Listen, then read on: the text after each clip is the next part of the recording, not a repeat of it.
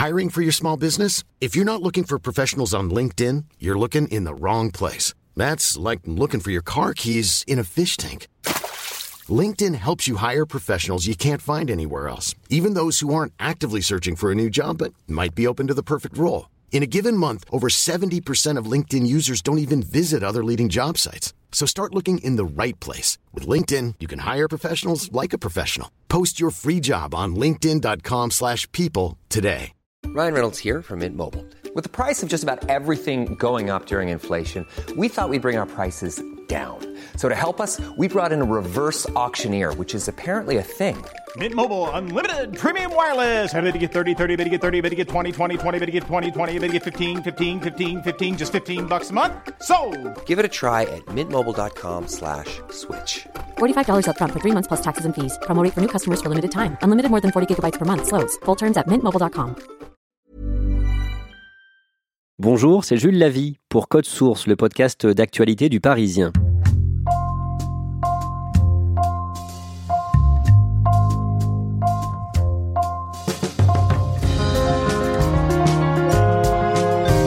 Un ancien prêtre de 91 ans tué sauvagement, un crucifix enfoncé dans la gorge.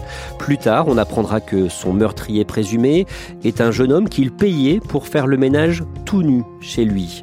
On apprendra aussi qu'entre les années 60 et 2000, l'homme d'église a abusé sexuellement d'au moins quatre garçons, ce que reconnaît le diocèse, et peut-être beaucoup plus. Code Source vous raconte aujourd'hui l'histoire du père Matassoli avec trois journalistes de l'édition de l'Oise du Parisien, Julien Eligène, Benjamin Dervaux Julien Barbare. Julien Eligène, vous êtes en poste à Creil le lundi 4 novembre au soir vers 20h. Vous recevez un tuyau. On reçoit un, un SMS d'une source proche de l'enquête car le corps d'un ancien prêtre a été découvert mort à son domicile à Agnès, un petit village euh, situé entre Creil et Beauvais. Et vous passez euh, cette information euh, à Benjamin Dervaux, qui euh, lui travaille à Beauvais, où se trouve le procureur de la République en, charge de, ce secteur. Benjamin Dervaux, qu'est-ce que vous faites à ce moment-là? J'appelle le procureur. Je fais confirmer l'information selon laquelle un homme a été tué à Agnès. Donc le procureur me dit qu'il s'agit bien d'un ancien prêtre, un homme âgé de plus de 90 ans dans ces eaux-là. Il nous dit que le corps a été retrouvé, mais que voilà, il s'agirait d'une mort violente. Le même jour, un jeune homme est arrêté dans le Val d'Oise au volant de la voiture de ce prêtre. En fait, c'est les gendarmes du Val d'Oise qui arrêtent un, un, jeune homme qui a commis plusieurs euh, infractions au code de la route. Et donc, du coup, on l'arrête. Les gendarmes apprennent que ce n'est pas sa voiture, mais celle d'un certain Roger Matassoli, qui est immatriculé dans l'Oise. Et c'est à ce moment qu'ils préviennent leurs homologues de l'Oise, et donc on fait le rapprochement. Et donc ce jeune homme est, est forcément suspect du meurtre? Oui, mais ce que le procureur me dit à ce moment-là, c'est qu'il est difficile d'en savoir euh, plus, car le, le jeune homme a visiblement euh, des troubles mentaux donc euh, impossible à interroger sur le moment, mais il s'agirait du, du, premier suspect en tout cas. Ce jeune homme s'appelle Alexandre, il a 19 ans, il est dans quel état? Il est très agité, il est interné à l'hôpital psychiatrique de Clermont. Vous co-signez un article assez court le soir même sur euh, leparisien.fr. Qu'est-ce que vous vous dites à ce moment-là sur ce fait divers? Pour l'instant, c'est un simple fait divers, on va dire. C'est un, ex, un ancien prêtre qui a été retrouvé mort à, à son domicile. On n'a pas encore idée des proportions que, que l'affaire va prendre. Vous appelez le diocèse le soir même. Qu'est-ce que l'on sait euh, ce soir-là de, de ce prêtre? Le diocèse nous confirme le nom du prêtre, nous rappelle un petit peu son parcours, son parcours au sein de l'église de l'Oise, mais ça s'arrête là. Qu'est-ce qu'il a fait dans l'Oise du coup? Donc il est arrivé dans l'Oise d'abord à, à, Clermont, euh, dans les années 60, et ensuite il a été à la paroisse de, de, Froissy de 1967 à 2009, là où il a pris sa retraite, et est venu habiter à Agnès. Où est-ce qu'il vivait? Il vivait à Saint-André-Farivillé, dans un presbytère. C'est là qu'il a passé plus de 40 ans. Le lendemain, le 5 novembre, vous apprenez qui a découvert le corps de l'abbé. Le procureur de la République de Beauvais nous indique que c'est le, le, père d'Alexandre qui a découvert le corps. Son père a été prévenu par les, gendarmes du Val d'Oise, disant que son fils venait d'être interpellé au volant de la voiture d'un certain Roger Matassoli. Et là, le père fait le rapprochement, il connaît le père Matassoli. Il se rend à son domicile et découvre le corps en regardant par la fenêtre et donc prévient les autorités. Le père Matassoli habitait à Agnès dans une maison en pierre, une maison sur deux étages. Il vivait assez isolé. Benjamin Dervaux, le même jour, sur Twitter, un certain Jean-Paul parle de ce prêtre. Qu'est-ce qu'il vous dit? Qu'est-ce qu'il dit? Il me dit qu'il a lu notre article, que ça l'a interpellé et qu'il a été victime d'abus de la part du père euh, Matassoli dans sa jeunesse. Et il nous laisse un numéro de téléphone auquel le joindre. Donc j'appelle ce Jean-Paul, suite à son tweet. Je lui demande de raconter son histoire pour avoir plus de détails, et ce qu'il fait immédiatement. Jean-Paul est un homme euh, âgé aujourd'hui de, de 67 ans. Qu'est-ce qu'il vous raconte? Il nous raconte qu'en 1962, alors qu'il avait 9 ans, lors d'un camp scout dans les environs de Clermont, où était en poste alors le, père Matassoli, il a été victime euh, d'attouchement de la part du prêtre. Il donne des détails très précis, que ça s'est passé une nuit, qu'il a été invité par le prêtre dans sa tente, qu'il était tout nu, que le prêtre donc en a profité pour euh, abuser de lui. Et il nous raconte aujourd'hui que voilà, à l'époque, il n'avait aucune connaissance de la vie sexuelle, de la sexualité, et il en est resté traumatisé euh, très longtemps. Qu'est-ce qu'il dit d'autre? Il nous envoie aussi dans, dans la foulée les échanges de lettres qu'il a eus avec euh, les différents évêques de l'Oise à partir des années 90. Il nous envoie aussi une lettre qu'il a échangée avec euh, le père Matassoli en 2015, où le père Matassoli lui demande pardon, tout en affirmant ne plus se souvenir des faits, ce qui crédibilise évidemment fortement le, le témoignage de Jean-Paul. Dans cette lettre, le père Matassoli tutoie Jean-Paul. Il le tutoie, ce qui rendra d'ailleurs euh, Jean-Paul fou, parce que pour lui, il a gâché sa vie, il a ruiné sa vie, et il ne voulait pas que la proximité du tutoiement s'installe. Après ce témoignage de Jean-Paul, vous allez procéder à des vérifications. Jean-Paul nous dit qu'il a porté plainte contre le père Matassoli en 2018, donc j'appelle le procureur de la République de Beauvais, qui nous confirme effectivement qu'il a bien déposé plainte, et il nous indique aussi qu'une autre plainte pour agression sexuelle a été déposée euh, la même année par une autre victime. Ces plaintes n'ont pas donné suite car les, les faits sont prescrits depuis de nombreuses années, et de toute façon, la, la mort du père euh, Matassoli éteint toute action pénale. Le mercredi 6 novembre, euh, vous allez avoir des informations plus précises sur la façon dont le père Matassoli a été tué. Effectivement, de, de- de plusieurs sources, on obtient plus de détails sur euh, la mort euh, du père Matassoli. Donc une mort extrêmement violente, sauvage. Il a été tué, un crucifix enfoncé dans la gorge à l'aide d'un chausse-pied. Ses yeux ont été enfoncés dans son crâne. Il est tuméfié au visage et au thorax. Il a vraiment été euh, massacré. Les informations sur le passé pédophile du père Matassoli sont désormais publiques, elles sont sorties dans la presse. Et ce jour-là, le mercredi 6 novembre, le soir, une cérémonie en hommage au père Matassoli est célébrée dans l'église du village de Froissy, cérémonie que vous couvrez pour le Parisien, Julien Barbare. L'ambiance, elle est étrange, pas celle à laquelle je m'attendais. Les gens sont visiblement là pour un deuil, mais un deuil presque classique d'une personne très âgée qui est décédée certes dans des circonstances atroces, mais je ressens pas le malaise auquel je me serais attendu, considérant les, révélations qu'il y a pu avoir sur le passé du curé Matassoli. Euh, les gens se prennent dans les bras, se serrent la main, se sourient, et euh, la cérémonie commence.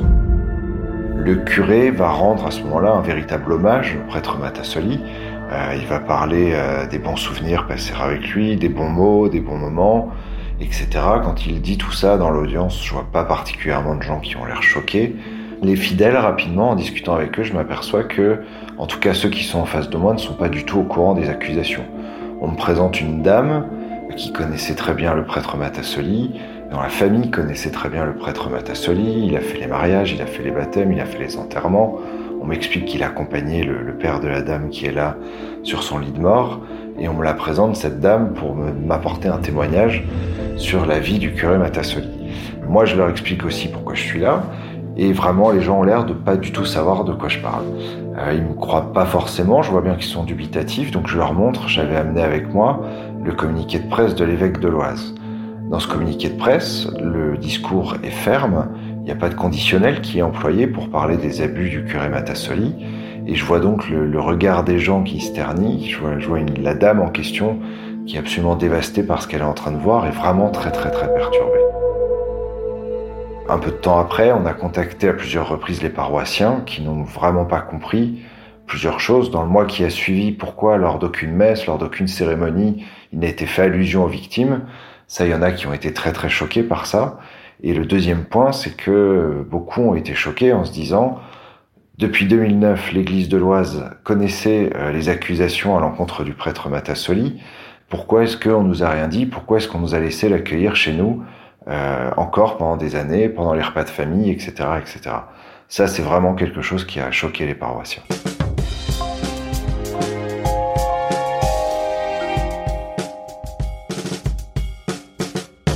Julien Eligène, le lendemain de cette cérémonie, vous êtes contacté par la famille d'une autre victime du père Matassoli. Nous sommes contactés, oui, le, jeudi par euh, Colette via le, formulaire de contact du site du Parisien.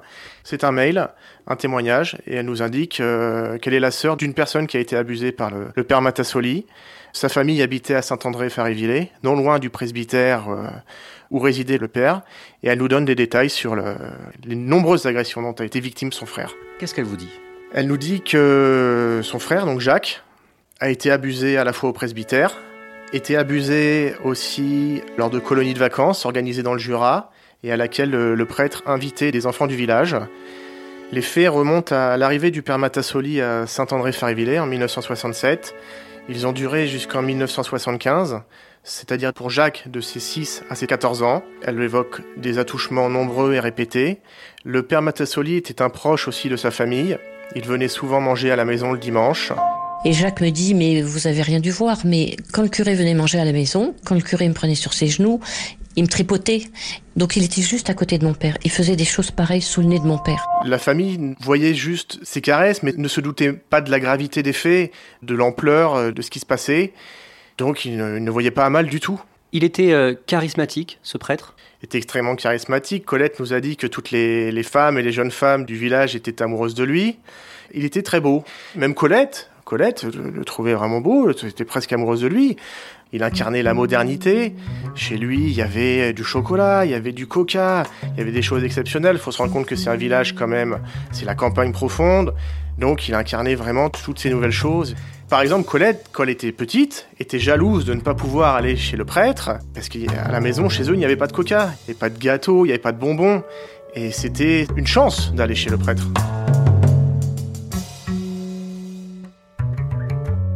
C'est des années après les faits que la famille va comprendre que Jacques a été victime d'abus sexuels de la part du père Matassoli.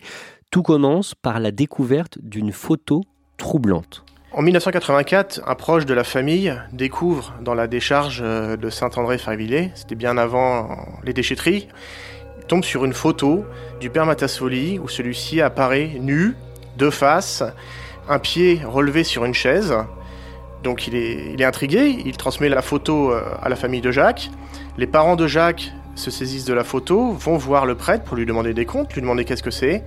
Et là, le prêtre répond que c'est euh, un truc de bidasse, un truc fait à l'armée pour rigoler, quand il était lui-même euh, militaire.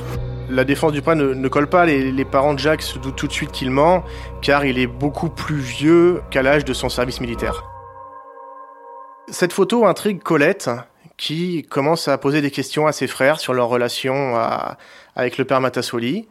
Donc ils évoquent tous des douches prises nues au presbytère du prêtre, et ses frères lui disent d'aller voir Jacques. Donc elle va voir Jacques, et là Jacques craque.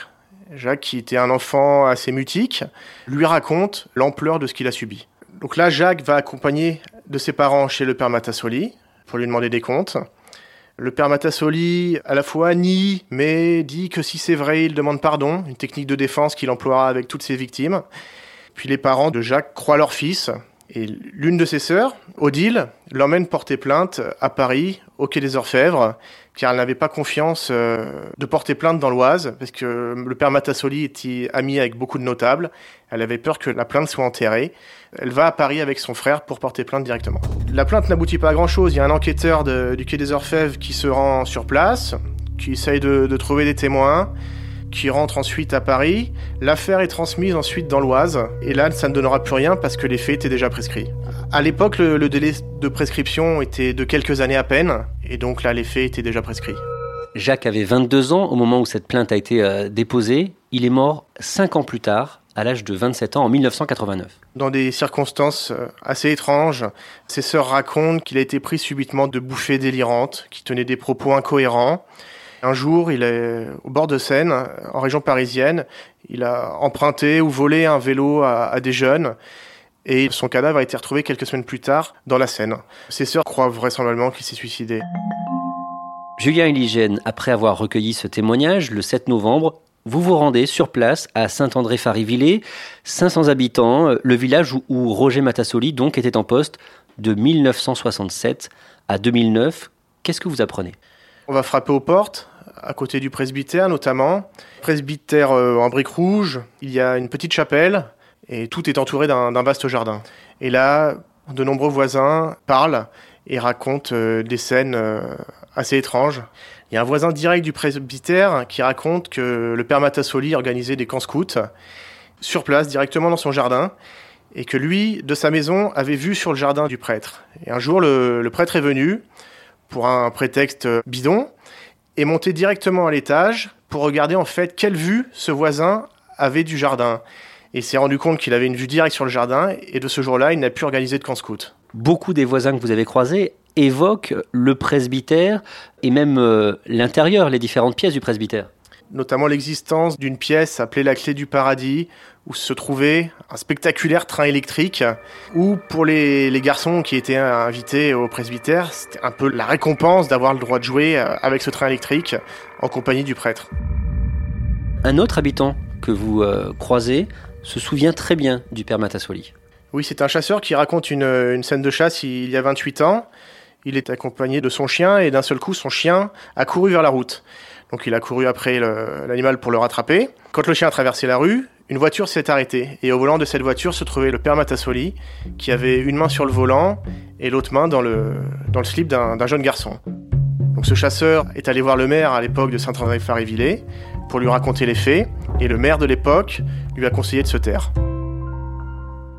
Julien Eligène, vous avez aussi contacté euh, l'évêque de Beauvais, Jacques-Benoît Gonin. Il vous a reçu. Qu'est-ce qu'il vous a dit? Jusque-là, il communiquait essentiellement par euh, communiqué de presse. Et donc là, il a accepté de nous parler. Il nous dit plusieurs choses. Euh, il nous dit déjà qu'il y a plus que quatre victimes, au total quatre victimes ont saisi la justice au fil des années. Sans nous donner de, chiffres précis, il nous a dit que plus que quatre victimes se sont manifestées, en appelant notamment la cellule écoute de l'Oise, qu'il a mise en place en, 2007, justement pour euh, dénoncer ces abus sexuels dans l'Église. Il ne donne pas de chiffres non, il préfère ne pas donner de chiffres parce que très vraisemblablement, des victimes sont encore en train de se manifester et qu'il ne veut pas être accusé plus tard d'avoir minimisé le nombre total de victimes. Vous, quel est votre sentiment? À votre avis, combien est-ce qu'il peut y avoir de victimes? Ça dépend ce que l'on entend par abus sexuel. Si le fait d'avoir pris une douche nue avec le père Matassoli est considéré comme un abus sexuel, là je pense qu'il y a plusieurs dizaines de victimes. Est-ce qu'il vous semble prendre la mesure de ce qui s'est passé? Je pense qu'il prend sincèrement la mesure de ce qui s'est passé.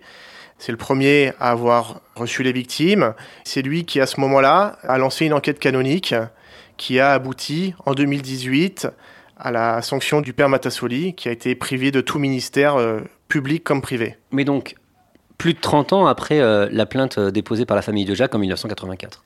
L'évêque Jacques-Benoît Gonin évoque ces lenteurs parce que longtemps l'Église s'est retranchée derrière la prescription des faits. Il m'a confié maintenant que ce mode de défense, se retrancher derrière le délai de prescription, n'était plus tenable et qu'il fallait agir et, faire face. Il enjoint toutes les victimes à se manifester pour que toute la lumière soit faite.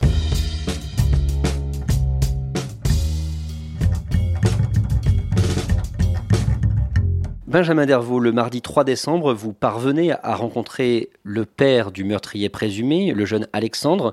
Nous appellerons cet homme Stéphane. Est-ce que vous avez peur euh, avant de, toquer à la porte? Non, mais je sens que ça va pas être un témoignage facile. Il s'agit du père du meurtrier présumé. Moi, on m'a dit qu'il aurait été lui-même abusé, donc je sens que je suis sur un, témoignage euh, très sensible. Et donc vous toquez à la porte? Et donc je toque à la porte. Stéphane ouvre, je me présente, je lui explique ma démarche. Je lui dis que ce serait important qu'il, en tant que membre de la famille qui lui-même a été abusé par euh, le père Matassoli, qu'il serait important qu'il témoigne. Il me fait comprendre qu'il n'est pas sûr de vouloir témoigner, c'est une affaire qu'il a essayé d'oublier. Donc il est très hésitant. Il m'accueille chez lui, mais il commence à me dire euh, bon, là je vous parle, mais je ne suis pas sûr de vouloir témoigner. Donc on parle un petit peu de, l'affaire. À ce moment-là, moi je sors pas mon, mon calepin ou un enregistreur, je l'écoute tout simplement. Dans un premier temps, il se passe bien 30 minutes où, il commence à me raconter, mais sans tout ça reste off. Donc on, s'assoit dans son salon, on commence à parler, tous les volets sont fermés en fait. Cet homme, ça fait ça fait un mois qu'il reste cloîtré chez lui. Il sort très peu, mais voilà, ça se voit, ses mains, elles tremblent, son regard est fuyant. On sent qu'on a face à nous un homme dévasté. Moi, après avoir entendu une première version, une première ébauche, il ce qui commence à me raconter des anecdotes. Il me parle de son fils, il me parle de lui-même, ce qui lui est arrivé. Il me parle du père Matassoli. Tout ça, sort d'une façon assez, euh, assez brouillon au départ. Au bout de quelques minutes, moi, je lui fais comprendre que c'est un témoignage euh, fort, très important dans le cadre de l'affaire qui nous concerne. Après avoir parlé avec lui, j'arrive à le convaincre de témoigner pour le Parisien. Il me raconte comment ça commence en fait. Et les choses commencent à faire sens avec les articles que nous avons publiés précédemment. C'est-à-dire, il me parle de, de, cet homme, ce notable du village, qui connaît ses parents, qui est un ami de la famille. Il me parle de ses parents, chez qui le père Matassoli vient faire des travaux de temps en temps, donner des coups de main.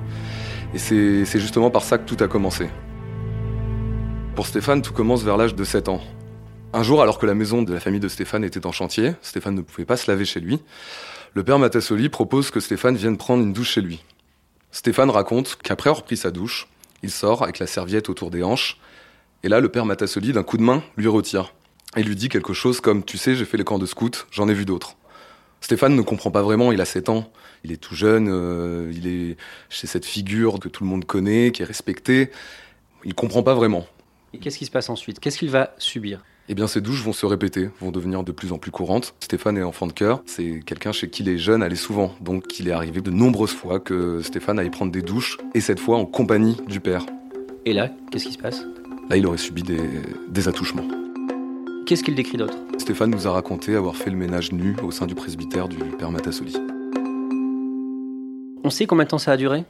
Lui nous explique que ça a duré entre ses 7 et 14 ans, donc entre 1980 et 1987. Et d'après lui, il y avait d'autres victimes à l'époque Oui, il fait part de notamment deux connaissances du village avec qui il aurait pris aussi des douches avec le père Matassoli et évoque aussi parfois, il a dit le mot, il a prononcé le mot orgie sans en dire plus. Est-ce qu'il l'a dénoncé les faits? Non. Déjà, il avait peur de la réaction de son père, qui était un homme euh, très sévère et qui connaissait très bien le père Matassoli. Donc, dans un premier temps, il avait très peur d'en faire part à, à ses parents, de peur d'être réprimandé ou qu'on ne le croit pas. À cette époque-là, il parle de ses attouchements à une seule personne, et c'est son agresseur. Oui, il va en parler au père Matassoli lors d'une confession. Stéphane est dans le confessionnal avec le père Matassoli et il lui demande à ce moment-là si ce qui se passe entre deux n'est pas un péché. Et le père Matassoli répond tout simplement non et que c'est la nature. Stéphane ne va jamais couper les ponts avec euh, le père Matassoli. Non, c'est même le père Matassoli qui mariera Stéphane et, et son ex-compagne dans les années 90. Et il garde un, un lien avec lui? Oui, c'est quelqu'un qui voit de temps en temps. C'est euh, ça reste un ami de la famille en fait, qui connaît très bien ses parents et qu'on voit encore dans le village avec qui on discute. En 2011, Stéphane parle de tout ça à son propre père, à son papa. Oui, après une longue période de dépression, Stéphane décide d'en parler à son, à son père. Il raconte à son père qu'il a été victime d'abus sexuels de la part du père Matassoli. Et son père euh, craque et se met à pleurer. Et selon Stéphane, aurait dit une phrase du type euh, Bah, il m'a bien eu. Qu'est-ce qui se passe ensuite? Trois mois plus tard, le père de Stéphane met fin à ses jours. Quelques semaines plus tard, Stéphane va lui-même essayer de mettre fin à ses jours. Oui, parce qu'en fait, euh, Stéphane avait rédigé un courrier à l'attention du père Matassoli qu'il voulait lui porter en main propre, ce qu'il a fait, dans lequel il disait euh, Si papa s'est suicidé, c'est de ta faute. Et devant le pas de la porte, le père Matassoli a refusé de prendre ce courrier en disant que ça ne l'intéressait pas. Et donc, dans la foulée, le soir même, Stéphane décide de se jeter contre une voiture dans la rue qui passe pour se suicider. Il en réchappe, mais à la suite de ça est interné à, à l'hôpital psychiatrique de Clermont. Et à ce moment-là, quand il est à l'hôpital, au fond du trou, son seul visiteur, c'est le père Matassoli. Oui, effectivement. Stéphane n'a plus de relation avec sa famille. Il est isolé socialement et la seule personne qui vient le voir, c'est le père Matassoli, qui lui apporte des cigarettes, des gâteaux, et qui devient un visiteur régulier pendant les trois mois qu'il passe à l'hôpital. Et ensuite, quand il sort de l'hôpital, il va régulièrement déjeuner chez euh, le père Matassoli. Oui, le jeudi, généralement, nous a dit Stéphane, où il avait l'habitude d'aller déjeuner avec le père Matassoli, où il parlait de tout et de rien, mais surtout pas du passé. Comment est-ce qu'il explique le fait d'être resté en contact avec euh, le père Matassoli malgré ce qu'il a subi quand il était enfant? Ce qu'il nous a souvent dit euh, lors de mes entretiens, c'est que c'était un homme malin, qui avait une emprise sur les gens, qui savait y faire, qui savait leur parler, les mettre en confiance. Et que le père Matassoli était devenu un ami pour lui, malgré ce qui s'est passé euh, dans sa jeunesse. Et visiblement, Stéphane est quelqu'un qui est sous emprise du père Matassoli, tout simplement. Il est donc resté ami avec euh, le père Matassoli, et son fils, Alexandre, est allé travailler pour le père Matassoli. Oui, mais ça, le... Stéphane l'a appris après, en fait. Et les mois qui ont précédé le, le meurtre du, du prêtre, euh, Alexandre est allé faire le ménage chez lui. Selon son l'avocate du suspect, euh, dans des tenues inappropriées, euh, c'est-à-dire vraisemblablement nues. Comme son père l'avait fait avant. Comme son père l'avait fait euh, étant jeune. Est-ce qu'on sait si Alexandre, le meurtrier présumé, a été victime d'autres abus de la part du père Matassoli À l'heure actuelle, on peut pas dire si Alexandre, à part ses séances de ménage un peu obscènes, s'il a été victime d'autres abus de la part du prêtre. En tout cas, apparemment, à un moment, Alexandre a pété les plombs. Il a pété les plombs, il a été pris de bouffées délirantes. Il s'en est même pris à son père, peu avant de tuer le, le père Matassoli. Il l'a frappé, ils se sont battus. Dans quel état est Stéphane aujourd'hui? Il est dévasté. Son fils est accusé d'avoir tué l'homme qui l'a abusé sexuellement, donc euh, c'est une histoire euh, très lourde pour lui. Mais s'il a accepté de nous en parler, c'est aussi pour se délester d'un poids. Julien Eligène, on sait comment va Alexandre aujourd'hui? L'avocat d'Alexandre l'a joint au téléphone et elle décrit un jeune homme encore euh, très perturbé, perdu. Et il n'a donc toujours pas été entendu par les enquêteurs à l'heure actuelle. Les sœurs de Jacques, à qui vous avez parlé, comment est-ce qu'elles vivent tout ça aujourd'hui? Pour les sœurs de Jacques, c'est un, vrai soulagement que cette affaire éclate au grand jour. Le jour de la parution de l'article, de leur témoignage, où elles parlent du calvaire euh, vécu par leurs frères, elles m'ont confié que nous étions les, premières personnes à les prendre au sérieux depuis, euh, depuis 40 ans. pour elles, c'est un énorme soulagement. Merci à Julien Eligène, Benjamin Dervaux et Julien Barbare. Épisode conçu et préparé par Stéphane Geneste, production Clara Garnier-Amouroux, réalisation Alexandre Ferreira.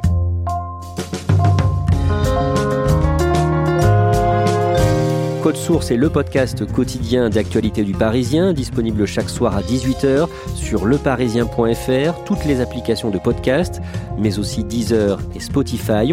Si vous aimez Code Source, n'hésitez pas à en parler autour de vous et vous pouvez nous écrire directement code source at leparisien.fr.